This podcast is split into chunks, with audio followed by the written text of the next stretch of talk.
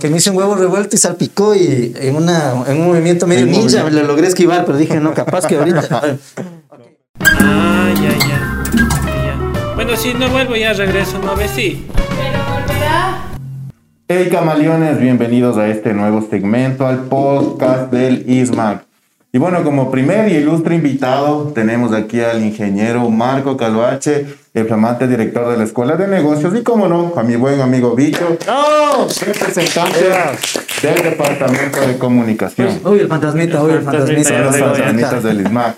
Qué bueno, qué bueno tenerles aquí y sobre todo abrir este segmento que es para conversar, relajarnos un poco, dialogar, conocer historias, conocer gente, porque detrás de personas hay grandes historias. Correcto. Entonces, Claro, sí. en esta ocasión, camaleones, queremos conversar sobre la historia del ISMAC porque hay gente que ya nos conoce como grandes, estamos empezando a tener el posicionamiento en la educación superior, pero detrás, ¿qué hay detrás? ¿Cómo es la historia? ¿Cómo, cómo, cómo nació el ISMAC? Yo también les puedo contar que eh, soy estudiante, ya me gradué, entonces Flamante también- camaleón, recién Flamante graduado camaleón, aquí, ya graduado. Ya, certificado. Ajá.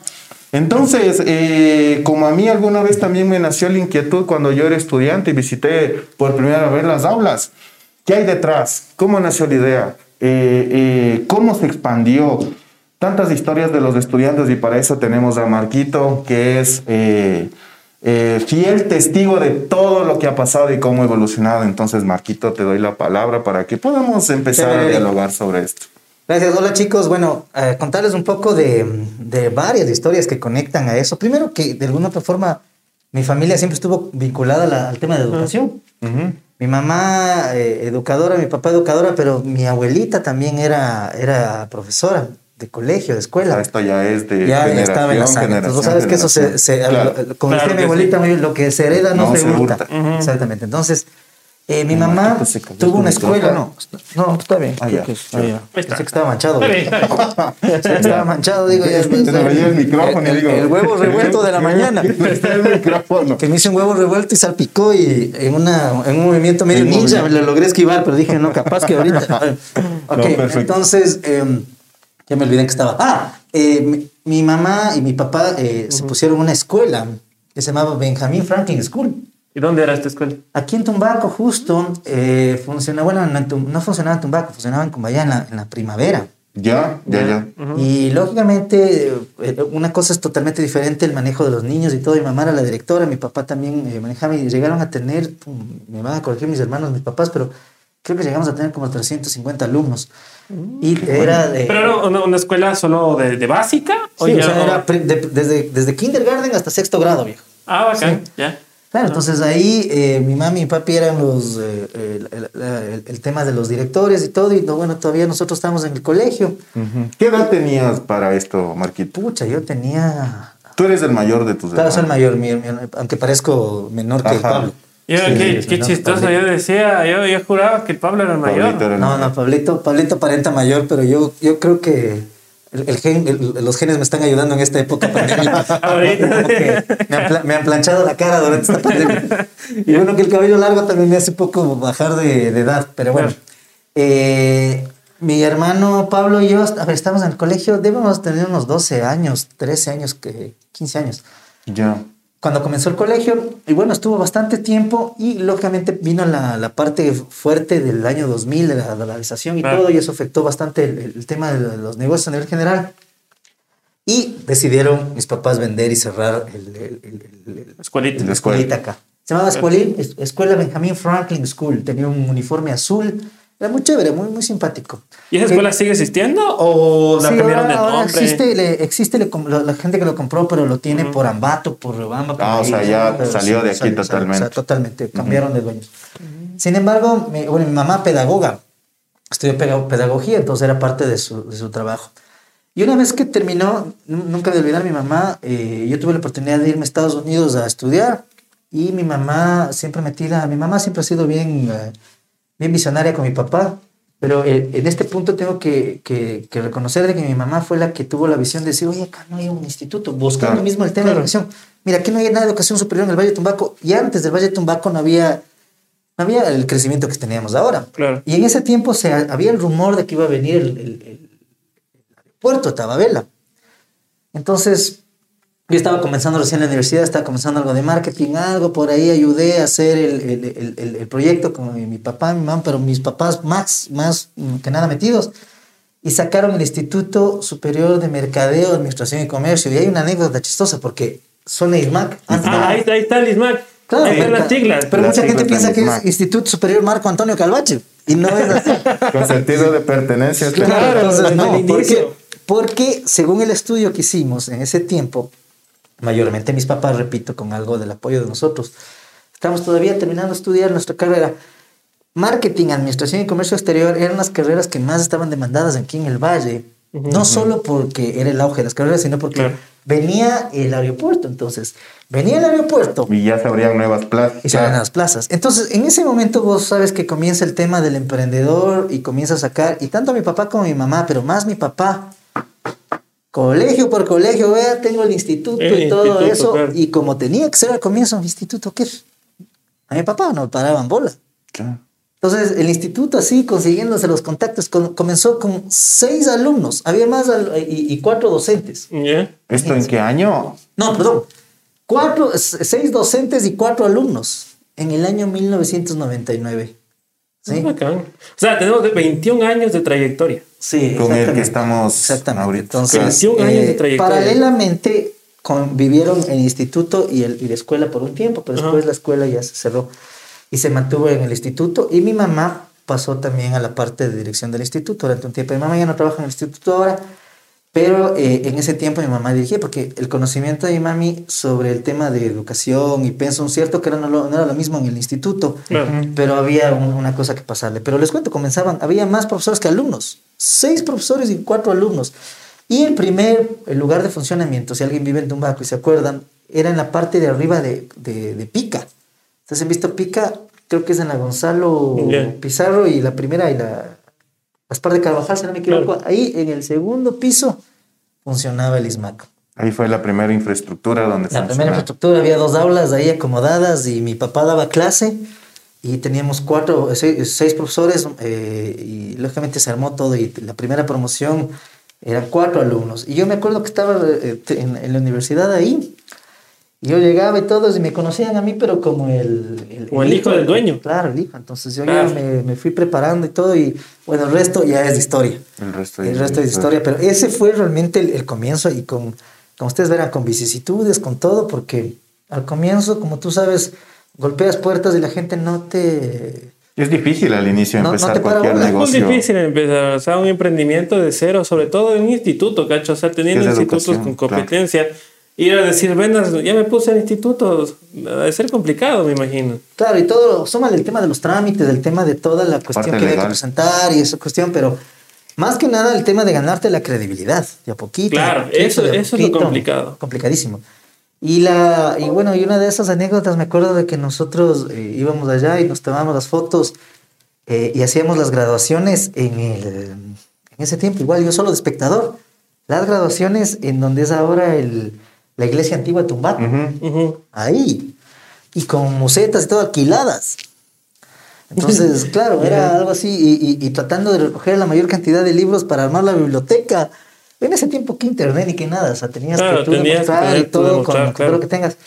Pero fue, fue realmente chévere. Yo me acuerdo de mi papá, a veces le acompañaba desde Ascasubi. Ascasubi, el Quinche, Checa, eh, A Pico, promocionar instituto. a promocionar el instituto todas las semanas. Claro. Y había veces que le decía, le iba muy bien, ve, me fue muy bien, otras veces nada.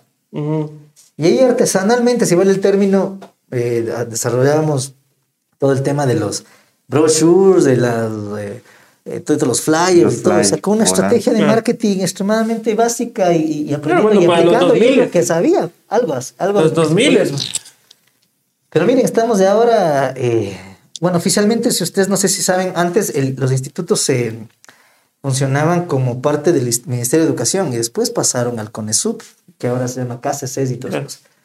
Pero son realmente 22 años prácticamente, 21 años, 21, 22 21 años que estamos ahí y con muchas cosas chéveres, con muchas cosas, eh, unos recuerdos bastante simpáticos y más que nada uno que es, que es docente y que lleva la docencia en la práctica, yo estoy desde el 2003 dando clases ahí. Son 17 años, 18 años que voy a dar clases en el instituto, imagínate. ¿Qué tal fue tu primera clase? O sea, ¿qué, qué pasó el día que llegaste? ¿Entraste a la clase? ¿Qué, qué pasó? O sea, ¿qué tal, qué tal esa Bueno, experiencia? no me acuerdo bien, pero tenía pocos alumnos y la tembladera de las piernas. Pues, o sea, Claro, una claro, cosa es, y te tiembla no solo las piernas, te tiembla las rodillas, las canillas, te tiembla todo. Primera clase desmayado. La primera plaza y todo, y uno, por más que elocuente que sea, siempre es una primera vez y no tienes que fallar. Entonces, eh, uno sí se pone nervioso. Yo dije, a ver, voy a dedicarme a, a- a dar clases, me gusta, realmente me gustaba enseñar. Y la primera clase sí, pero sufriendo y sudaba, es algo que sí nunca he contado, pero como suda la espalda, terminaba hecho agua. Como, como si hubieras ido al gimnasio en lugar De hecho, tapa Dios. Pero no, pues eran los nervios, pues. Entonces, Claro. eh, uno, uno, y me acuerdo que se me preparaba y todo, llegaba y daba las clases y, bueno, súper chévere. Los nervios sí te, te agarraban. O sea, y desde el 2003 acá, ahora ya no me da nervios. Claro. Y no es que yo me sea canchero ni nada, sino que cuando ya te repites, o sea, a nadie le da nervios lavarse los dientes. Se Claro. explico, se hace parte de tu rutina. Claro. Entonces, cuando es parte de tu rutina, es chévere. Y, y lo hermoso de dar clases es que conoces un montón de gente. Lo que sí me ha pasado, y pido disculpas a todo el mundo que nos vea, es que a veces me encuentro con alumnos, ¡Hola, profe! y todo. Y yo, Ni zona, claro. o sea, que no me acuerdo el nombre, me acuerdo la cara, pero el nombre no me acuerdo. Entonces, 17 yo años de dar clases, ¿no? O sea, ¿cómo Claro. te vas a acordar ahora? Y, y bueno, yo paralelamente eh, eh, di clases en la católica y todo, pero eh, tengo alumnos de la, del ISMAG, alumnos de la católica, que fueron mis alumnos, y me los encontraba y, y yo soy bueno para la memoria en ciertos casos cuando me enfoco, pero después de un tiempo ya es difícil. Yo no sé cómo se siente, ¿cómo se siente un alumno cuando el profesor no se acuerda del nombre? Es una buena sí me ha pregunta. pasado, no solo con profes, hasta con familia mismo pasa. O con las novias. Ajá. Hola, no, y a veces te reclaman como que, oye, pero te saludé y no me viste. Y es como que a veces uno no se da ni cuenta, ¿no? Claro. Pero cuando yo, a veces uno saluda con todas las ganas, ¿qué fue, profe? Y visto. Entonces, pero Claro, es ¿cómo entendible, creo que a todos en algún momento nos llega a pasar eso. Sí, sí, pero el, el tema de los docentes es más que nada porque yo creo que como docente tú tienes la opción el, y la de cambiar la vida a la gente. No todos, lo, no todos lo piensan así, yo particularmente pienso de esa forma y creo que tienes una responsabilidad brutal. Porque tú topas el futuro y puedes influenciar a mucha gente a hacer o ir por un camino. Ujú. Sí, sí, Yo sí. recuerdo con mucho cariño a un par de profesores de la universidad que realmente yo les terminé admirando y les admi- admiré no solo por lo que sabían, sino por las personas que eran. Entonces yo creo que eso fue bastante la filosofía del instituto. Tratar de demostrarle a la gente que te gusta la- dar la clase, tratar de, de- de- de enseñarles y no enseñarles las cosas que no les van a servir, sino hacerlo bastante práctico. Claro. Y- y- y- y trabajar con el ejemplo, decir, mira, somos emprendedores, estamos iniciando y te queremos contar nuestra experiencia, no solo puro teoría. Mi papá tiene una frase que es, claro, en teoría funciona todo bien, pero en la En la práctica, práctica otra es- cosa es en la está. práctica. Hasta ahí estás. Es verdad, es Claro. verdad. Verán, yo tengo una historia para compartirles cómo llegué yo al ISMAC. A ver, Por ejemplo, yo, yo creo que tal vez este es algún pensamiento que tienen la mayoría de, de personas o estudiantes que aspiran a no quedarse ahí. Eh, porque yo trabajaba y a la vez yo también ya estaba en esa necesidad de, o sea, ¿qué hago con mi vida? O sea, no, Claro. Yo soy de las personas que no me voy a quedar todo, toda una vida en un trabajo, sino que también tengo que, según mis capacidades, mis pasiones, tratar de buscar algo y estudiar, perfeccionar los conocimientos y todo. Entonces, eh, yo, en primer lugar, soy muy, muy, muy, muy alejado como que de irme a Quito, por ejemplo. A mí me estresa el tema del bus, que está Claro. lleno, que a veces te roban, el calor, que al mediodía Claro. te bajas durmiendo. Te, yo me, me pasaba hasta las paradas. a claro, yo me he pasado y una vez me despertaron en el quinche.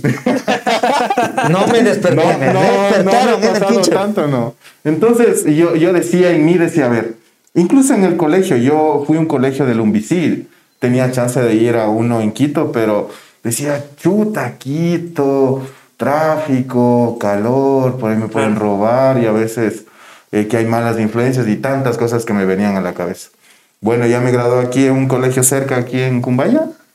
Luego dije, a ver, quería ir a la universidad, fui a prepos, eh, logré sacar un cupo, pero imagínense en el otro valle. Y yo ya trabajaba, entonces dije, no, necesito algo que esté cerca.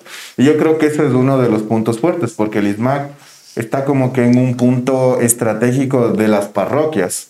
Porque Claro. hay gente que viene, creo que desde Cayambe, incluso al Ismaga a estudiar, bueno, cuando eran clases presenciales, Presenciales.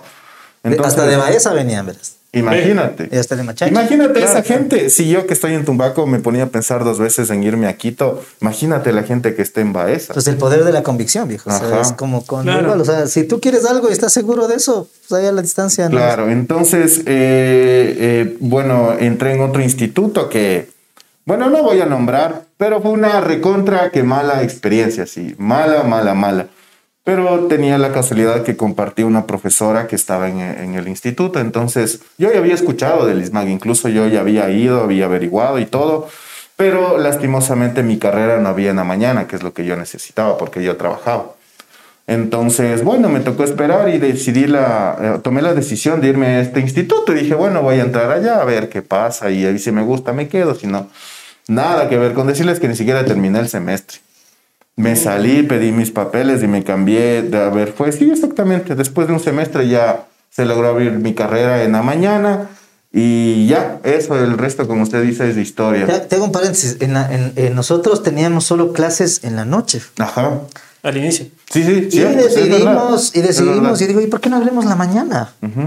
¿Cuánto guambra que está saliendo recién del colegio y que quiere seguir estudiando en ese modo? eh, vamos a ver cómo nos va. Y realmente abrimos mañana y tarde. Sí, sí, sí, sí, es verdad. Pero yo soy Eso sincero. me había olvidado. Yo soy sincero, eh, eh, cerramos la tarde, yo tengo que ser hidalgo de reconocer, a mí no me daba eh, mucho gusto dar clase en la tarde, ¿por qué? No sé si les pasa a ustedes, pero después del almuerzo, Uf.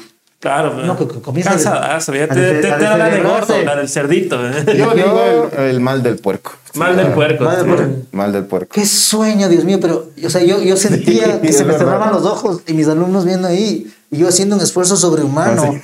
Yo creo que ahí gané mi primera hernia, estoy seguro, porque trataba, pero así de abrir los ojos y me tomaba, y ahí es cuando comencé a tomar más café. A mí me gusta mucho el café, pero en la tarde comencé a tomar bastante café para no dormirme y para eh, aguantar el y Claro. me dio gastritis, pues. Porque Ah. me tomaba entre 7 y 10 tazas al día. No, Y en el trayecto, en el- siempre he tomado cuatro tazas, pero en el trayecto de la, de la tarde me tomaba mis cuatro, mis tres tazas. Ajá. Imagínate eso.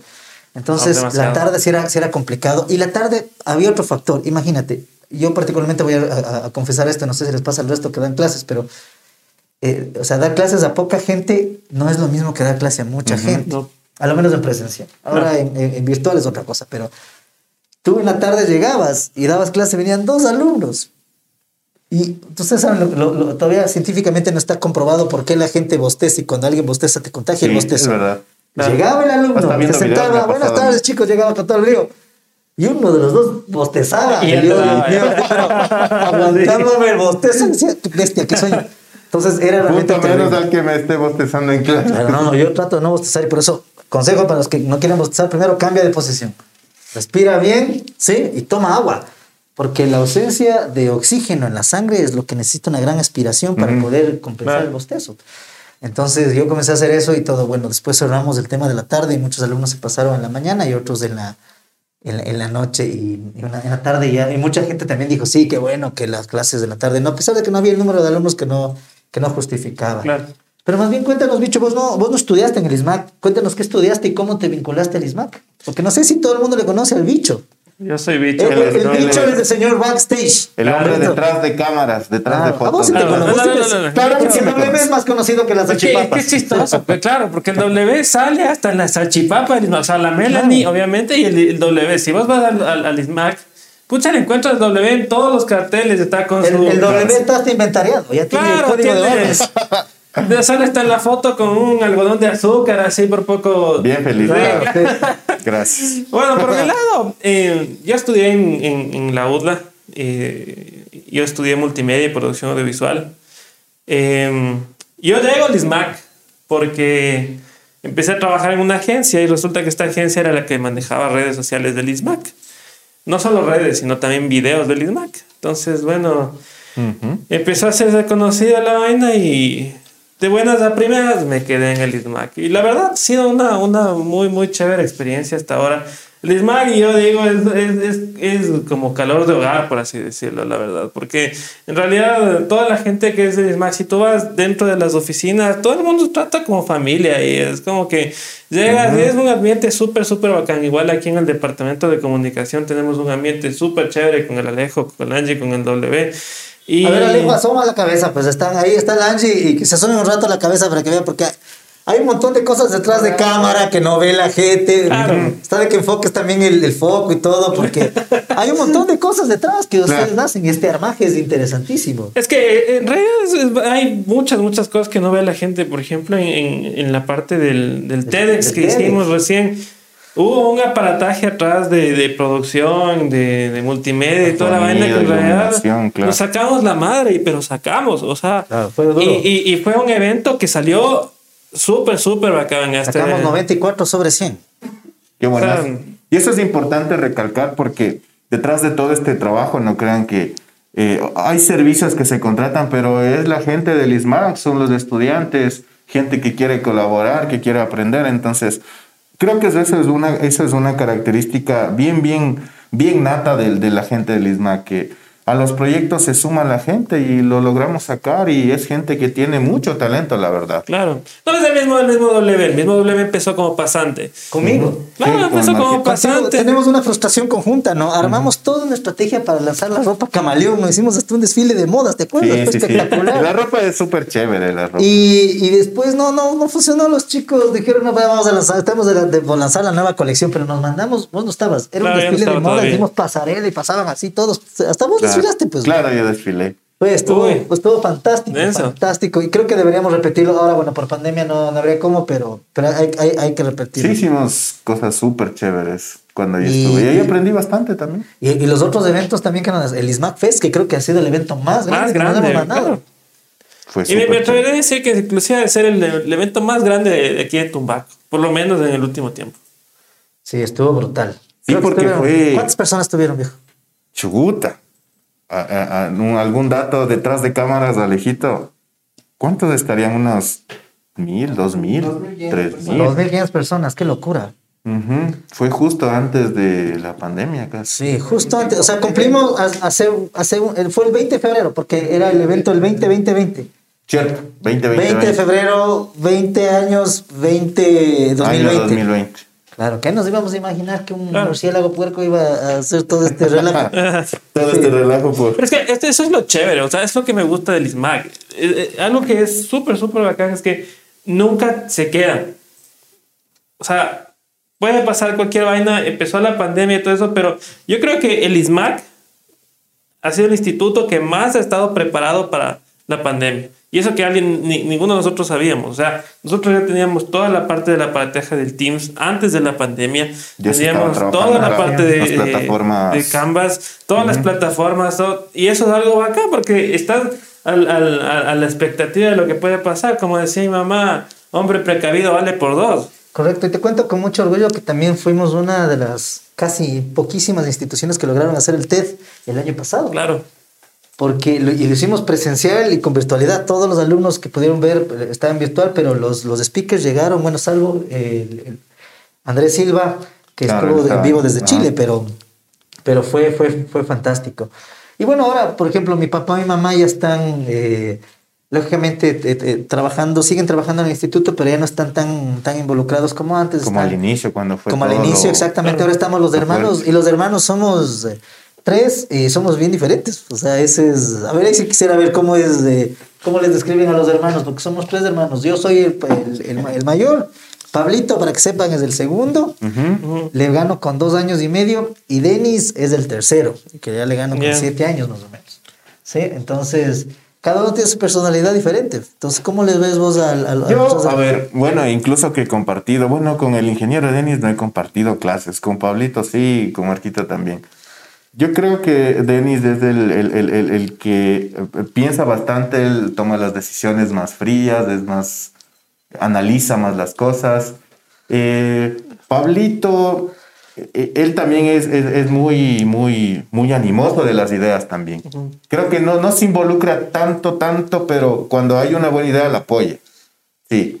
Eh, y Marquito, tú eres de las ideas disruptivas, del el que saca adelante bastantes proyectos, tú eres, de- por así decirlo, el de las ideas locas, tú siempre estás así, así, así, moviéndote en todo lado. Y en, la, y en la personalidad creo que también estoy medio loco también a veces, ¿no? Sí, Claro, sí, sí. pero tú mismo, o sea, ¿cómo, cómo, ¿cómo crees que ha sido la dinámica esta entre hermanos? O sea, Ha sido buena, ¿verdad? O sea, eh, es, es innegable de que a veces no estamos de acuerdo, pero...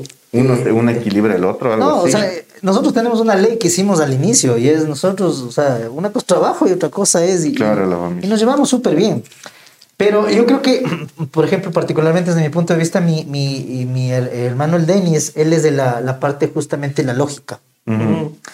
Eh, es el bastante analítico. Yo, en cambio, soy la parte emocional, un poco loco, Esa, rayado. esa era la palabra, Es- emocional. eso es, emocional ajá, era la eso es. rayado, o sea, yo, yo, yo soy un cómic, porque en el mundo del cómic todo es posible. O sea, Claro. en, en cambio, el- eh, ahí es, es justamente el complemento con la lógica, en donde la lógica a veces, no, no, por, lo- por este lado no vale. Y en cambio, eh, Pablito, él es la parte humana, él es, el, eh, él es, él es bastante, eh, él se mueve entre los dos. Yo creo que mi hermano es más emocional, pero yo creo que el- ha- hacemos un buen equilibrio entre la parte lógica, la parte emocional y la parte humana. Pablito es, es, es, es el centro de unión de, de- de- no, de los tres. De, lo- de los tres eh, humanamente, pero también del instituto. O sea, ustedes, eh, se dan cuenta, Pablito es el que, es el que más está tratando con la, con la gente, con los docentes, con los alumnos. Entonces, yo creo que ese, ese buen equilibrio ha hecho que de alguna otra manera estemos, estemos eh, juntos. Pero fuera de esta, juntos no hacemos nada como equipo. Yo creo que el, el equipo que tenemos ahorita, que comenzó poquito, poquito, poquito. Vos cuando comenzaste conmigo no teníamos este equipo, y éramos así, Claro. ideas lanzando, y vamos, y hagamos esto. Y después se fue formando y formando, y esperamos ahora que crezca, que crezca el equipo, y, no- y veamos después de 20 años, cuando ya esté pelado así, con quizás con pelo largo y, Claro. con, y- y con canas, haciendo otra vez un podcast diciendo, ¿te acuerdas cuando estábamos aquí todo? Y, Cuando fue el primerito, el, el piloto, primer claro. podcast y conversamos y todo. Ah, y otra cosa, para terminar la, la, la- la anécdota, este también es otro, es, otro, es, otra anécdota muy chévere. Eh, ¿Por qué yo decidí poner un, un La cam- porque mascota. salió de la mascota? ¿Por qué salió de, de- de una idea mía? Porque dije, a ver, una cosa es el, el ISMAC y todo, el, el isotipo, el isólogo que tenemos acá. Pero si bien es cierto, le cambiamos, porque en, en otro podcast está de presentar cuáles eran los primeros logos del, del instituto para que vean Cierto, que yo, yo no conozco, por tienen que ejemplo, esa conocer. parte. Pero si ustedes se dan cuenta, la estrategia detrás del logotipo es hacer un instituto que no parezca instituto, porque realmente Claro. nosotros no somos un instituto, nosotros somos una plataforma de cambiar vidas. Vas a cambiar aquí a cambiar tu vida profesional, tu vida laboral, incluso puedes conocer. Nosotros hemos ido al Cahuetes. Al amor de tu vida, es verdad. Alcahuetes, claro, terminamos Yo he sido así testigo que... de eso, de Ah, muchos. Algunos, casado y todo. Hasta eso termina siendo uno. Pero, mira, esto no te conecta. Entonces dijimos... Y dije, eh, ahí sí tengo perdón por hablar en primera persona. Dije, a ver, ¿por qué no ponemos una mascota que represente algo de, de conexión con la gente? Y comencé eh, evaluando y dije, no quiero ser la típica mascota, el perrito, el gatito, el león, que ya están pegados. Busquemos un animal exótico y que sea un poquito eh, complicado eh, en- en- hasta cierto punto. No, no, no porque somos complicados, sino que tenga algo que realmente nadie más pueda quizás tenerlo. Y escogí el camaleón porque el camaleón tiene esa capacidad de adaptarse. Y más que nada es, es, es un animal bastante, bastante peculiar. Sí, y lógicamente nació Dante, ahí está todo, hicimos algunos ensayos. Está Dante. Dante, Dante, enfóquenle sí. a Dante. A Dante, hicimos un estudio de los nombres. Fue Tiene muy varias facetas, Dante. Sí. Y ahora ahí está el Dante de cada camaleón. Y después hubo, dentro de ese, sí fue parte del plan, pero muchos alumnos dijeron, profe, ¿y qué fue? La camaleona. Claro, claro, Claro. Hay que ser Y equitativo. ahí sale Cami. Lógicamente, estamos mostrando la agenda donde está solo Dante, cuando solo había Dante, pero ahora ustedes pueden revisar en la página web y está que le pongan ahí en el video que salga. y Seguramente va a salir así por aquí. ¡puc! La, la Cami. Claro. Cami Camaleón, que Cami Camaleón es la justamente la compañera de Dante. Y también está su versión en cada carrera y se convierte también en nuestro, nuestro segunda nuestro alter ego como camaleones. Alter ego, Sí, claro. y, y fue diseñado justamente en función de la personalidad. Ojo, antes había otro camaleón. Claro, el el- Del que era. Pero cuando hicimos claro. eso, lógicamente, eh, cuando yo hice el estudio, se, eh, salió así un camaleón para que denote fuerza, que denote, sí, pero ya como comenzó un crecimiento en el instituto, ya le hice otra vez a ver si estaban identificados con esa mascota y decían, no, profe, porque se le ve muy tuco y parece como anuncio de gimnasio. Ah, Entonces digo, "Puta, no puede ser, entonces se lo ve así. Entonces hicimos, y si ustedes se dan cuenta, y, y dicho por muchos alumnos, sí, se más científica porque es un alumno más modernoso y es medio hasta Claro. hipster. Sí. ah, Él y la Cami. Claro. Son así como que más descomplicados, más como... Como el- que eh, eh, también eh, el, el alter ego que es, que, que es este eh, Dante, tiene su alter ego que es el Dante superhéroe. Y Claro, también la, claro. la, la Cami. Claro, y acá están, aquí están. Claro, ahí Atrás está el... Es el alter ego del alter ego. Que de alguna otra forma tú te conviertes en el héroe de tu futuro. Correcto. Es que detrás de eso también el camaleón se identifica bastante con, con que nosotros como estudiantes, mientras estamos en el ISMAN, tratamos de adaptarnos a todas las circunstancias, como por ejemplo la, La pandemia. pandemia. Claro. Claro Es ejemplo. ejemplo. Es un claro ejemplo de que la gente que quiere superarse y que ha formado o forma parte del ISMAC ha hecho una y mil cosas para poder cumplir su meta. Yo también justo egresé cuando empezó la pandemia. Pensé en no graduarme, no seguir el complexivo, me faltaba el inglés, o sea, problemas, me faltaban dedos para contar, pero dije, a ver, pero ¿cómo hay que solucionarlo? Entonces, creo que ese ADN que nosotros también profesamos es lo que hizo que yo busque una solución. Entonces, eh, eh, eh, eh, yo personalmente sí estoy muy, muy identificado con, con nuestra mascota. Y, y te acuerdas, eh, W, vos no, vos no estabas, creo, pero eh, ¿te acuerdas la? Es que nosotros decidimos. La del hacer- huevo. La del huevo, vos estabas. Claro, ya sí estaba. sí, sí. Cuando nació el camaleón, a mí se me ocurrió la idea de por qué no hacemos que nazca a través de un, de un sistema y, y- y que realmente le llama la atención y mandamos a hacer una, a los que no lo conocen, y está de ver a ver si es que reunimos en las agendas huevo. Entonces los alumnos recibieron un huevo. Y lógicamente en la parte de atrás se veía el ojo del camaleón. No sé si uno, pero está, está de ver si es que le sacas, aunque sea una foto ahí del. Claro. del- y eso fue también fantástico, ¿no? Y de, de tal forma de que nunca me voy a olvidar que vino eh, María Elena Narváez de la de online de OIDE, de la Universidad Internacional de Ecuador, vino a visitarnos para poder extender el convenio con el cual tenemos todavía con, con la OIDE. Y le, y le obsequiamos una agenda y dijo, "Puta, esta agenda está espectacular y se llevó y se quedó muy contenta con eso. Entonces, bueno, tenemos que ahora buscar nuevas formas y vamos a, a sacar nuevas sorpresas, así es que estamos ahí maquinando qué es lo que podemos hacer para el futuro. Así es que no se pierdan, por favor, estén muy atentos de las locuras que se nos van a ocurrir, porque se nos van a ocurrir locuras que para nosotros son Estamos trabajando Quedan ya. muchísimas cosas por hacer. Tenemos muchísimas. Estamos buscando repotenciar muchísimo el canal de YouTube. Tal cual, por eso hacemos de este podcast que eh, si bien tenemos planeado que podamos tenerlo en todo lado, en Spotify, en Amazon Music, en Apple Music, en todo lado. Entonces tenemos unas ideas súper locas, súper bacanas que se vienen a futuro y nada más. Esperen estas ideas. Sigan estudiando aquí, crean que nosotros estamos comprometidos muchísimo, muchísimo, muchísimo con su educación, con su futuro y más que nada, como nuestro lema lo dice, cambiamos tu ADN, ADN con conocimiento. Primero buenos y luego grandes camaleones. Gracias por vernos y eh, manténganse atentos porque vienen nuevos invitados, viene nueva gente. Si tú quieres participar, eres bienvenido a esta mesa, eres un camaleón y puedes tener el espacio que tú quieras porque hay gente con grandes historias. Gracias Marquito por tu, tu intervención. Fue una plática excelente, muy nutritiva. Hay cosas que yo no sabía, por ejemplo, que me parecen espectaculares. Y listo, camaleones, nos veremos muy pronto. Cuídense mucho. Gracias, gracias. Chao, chao. ¡Sorte! ¡Sorte! Ya.